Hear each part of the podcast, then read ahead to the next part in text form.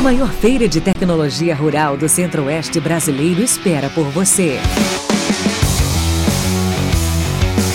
Tecnoshow Comigo 2023. 20 anos. Trazendo inovação e conhecimento para o agronegócio brasileiro. De 27 a 31 de março, em Rio Verde, Goiás. Acesse tecnoshowcomigo.com.br e fique por dentro de tudo. Realização Comigo.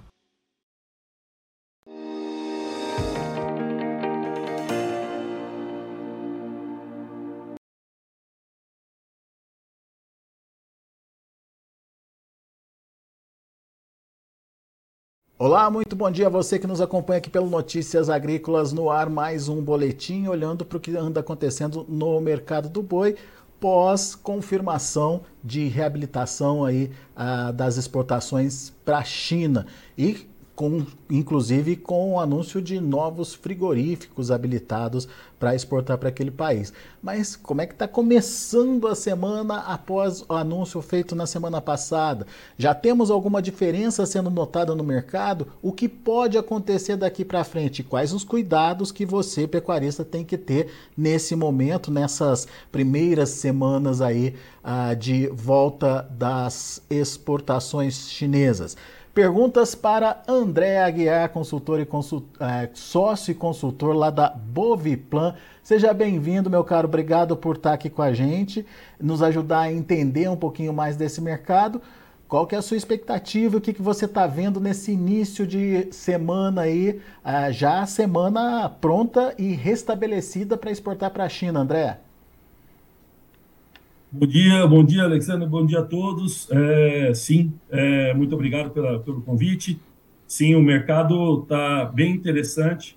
É, nós temos que tomar bastante cuidado, porque algumas é, plantas ainda estão com férias coletivas, então a demanda está é, meio, é, meio parada nesse momento, está melhorando, mas a partir do, do meio de abril, a perspectiva é que essas plantas todas voltem a, a, a funcionamento e, com isso, a demanda aumentar.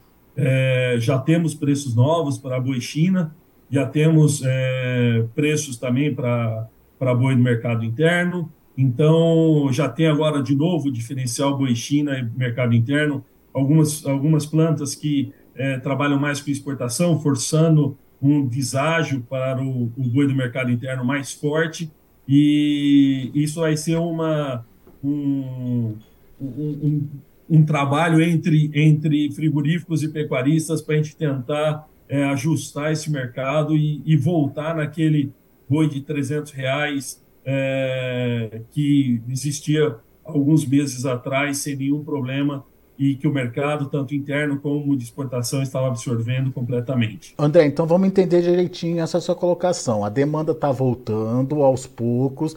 A gente já vê algum reajuste já no, no, no boi? Aquele ágio que se pagava pelo boi China, ele já é, foi retomado, André?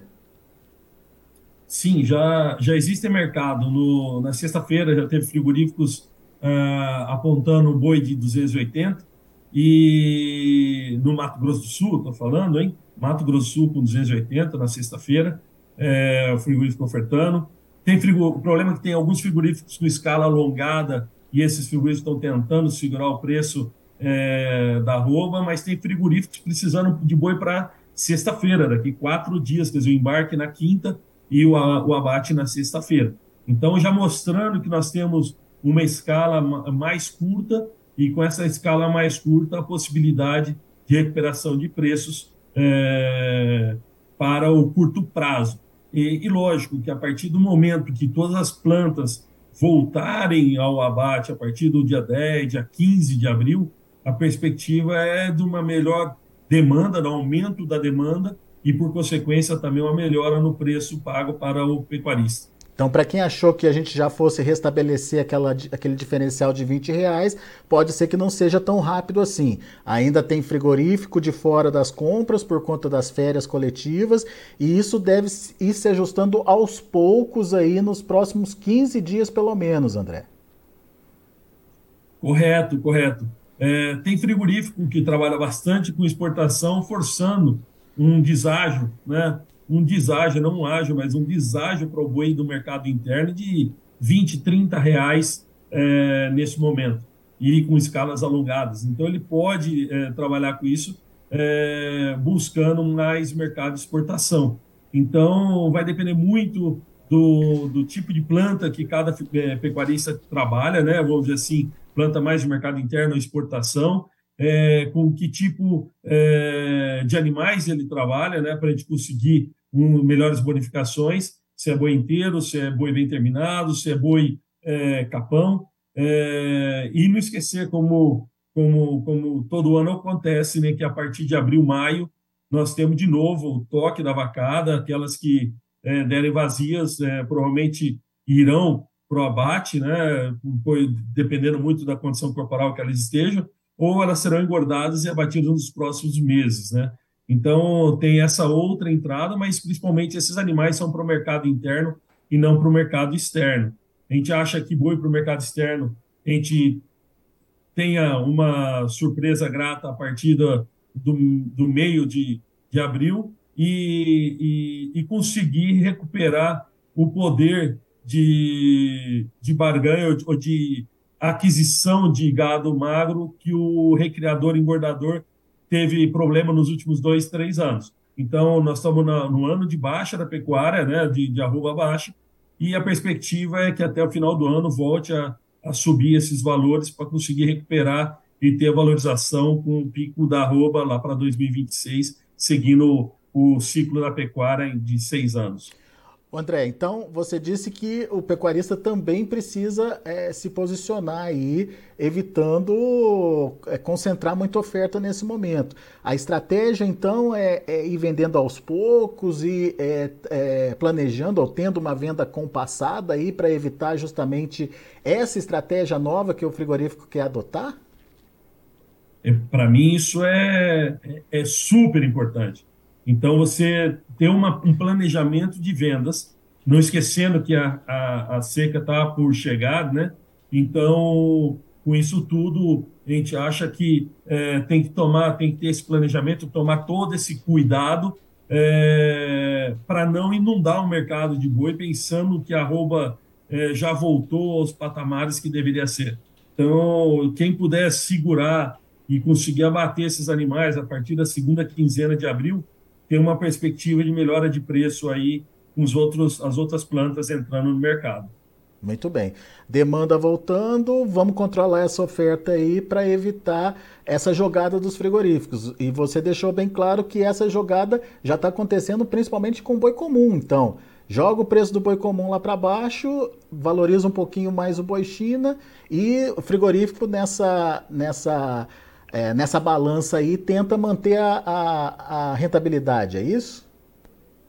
Correto, correto, Alexandre. O ponto para mim importante é, lógico, que todos os elos da cadeia têm que ter rentabilidade, todos, sem exceção. É, o único ponto é que você não dá para você ter rentabilidade de somente um dos elos e o, o, o elo da produção, que é onde a grande maioria dos riscos, né, é, não só mercadológico, mas o risco agronômico do negócio, de processo de produzir esse animal é muito grande, né? Então nós temos que tomar um cuidado muito, muito forte nesse momento de venda. Nós temos um custo, e principalmente o pecuarista tem que saber o seu custo de produção, né? Nós temos um custo de produção e a gente tem que saber dosar a quantidade de, de, de moeda que nós precisamos no momento para a gente colocar essa quantidade de bois no mercado e a partir daí começar a fazer uma um, um planificação de vendas de uma grande, de uma maior quantidade de animais mais para frente, é, tentando é, sentir como é que esse mercado vai se estabilizar. Eu acho que isso é muito importante é, para a gente não dar um tiro no pé agora, né, nós pecuaristas, de querer inundar o mercado e a roupa vir abaixo e não subir como deveria ser é, com esse novo mercado da China. Muito bem. Então, o alerta. São dois alertas, na verdade, né, André? É, é evitar inundar o mercado nesse primeiro momento e atenção também para esse diferencial ah, do boi China para o boi comum. Em vez de aumentar o ágio para o boi China, os frigoríficos tendem ou é, podem querer aí diminuir a diferença aí é, para o boi comum. É essa a estratégia, né? Ficar atento a essa possibilidade, certo? Corretíssimo, corretíssimo. Ele é, é interessante que uh, os frigoríficos trabalham bastante com o mercado externo. Hoje, é, ao invés de colocar um ágio no boi China, está derrubando o preço do boi do mercado interno. Então, é, o pecuarista tem que buscar novas oportunidades, do mesmo jeito que o Brasil busca novos mercados é, fora, é, a Indonésia aumentando a cota de exportação do Brasil. Do Brasil, a Indonésia, em número de habitantes, são dois Brasis, né? Então você pega, são 400 milhões de habitantes. É, o mercado do México, né? Como como tínhamos falado que é, também teve essa nova abertura. É, a gente, como produtor, nós temos que buscar alternativas para a gente conseguir é, entrar em outros é, é, compradores, né, para a gente fornecer esse animal nosso e ser é, é, bem remunerado da forma que deveria ser. Boa. Meu caro, muito obrigado pela sua participação aqui com a gente no Notícias Agrícolas e fica o convite para que você volte mais vezes para nos ajudar a entender esse mercado e principalmente entender essa possível oscilação e as estratégias né, que vão sendo é, traçadas, que vão sendo colocadas à mesa aí, até para o próprio pecuarista poder participar dessas estratégias de uma forma mais eficiente. Volte sempre. Muito obrigado, estamos aqui à disposição e boas vendas e bons negócios a todos aí durante essa semana. Um grande abraço. Valeu, André. Abraço para você. Tá aí André Aguiar, sócio e consultor da Boviplan, consultoria agropecuária aqui com a gente no Notícias Agrícolas. Alerta para você, produtor, então. É, tem muito frigorífico ainda em férias coletivas, ou seja, não temos a demanda plena pelo boi China. E isso está fazendo com que aquela recuperação do boi China é, fosse mais lenta ou aconteça de uma forma mais lenta do que se imaginava. O André acredita que só lá na, depois da primeira quinzena que a gente vai ter essa situação da demanda restabelecida. Mas ele alertou também para um outro problema. Em vez de pessoal corrigiu o ágio, em vez dos frigoríficos corrigir o ágio do boi China, estão diminuindo o preço do boi comum para manter a diferença aí é, entre boi comum e boi China. Cuidado com essa estratégia e, portanto, a dica é se puder segurar o seu animal, venda de forma compassada não é não participar, senão você carrega esse animal tudo para uh, ah, o, o, final do, do o final da, da, safra e daí não adianta nada. A gente tem é, de novo um estoque muito grande que pode derrubar os preços. Mas venda aos poucos, evite concentrar a oferta nesse momento, principalmente diante dessa estratégia dos frigoríficos. Combinado? Daqui a pouco a gente volta com outras informações e mais destaques.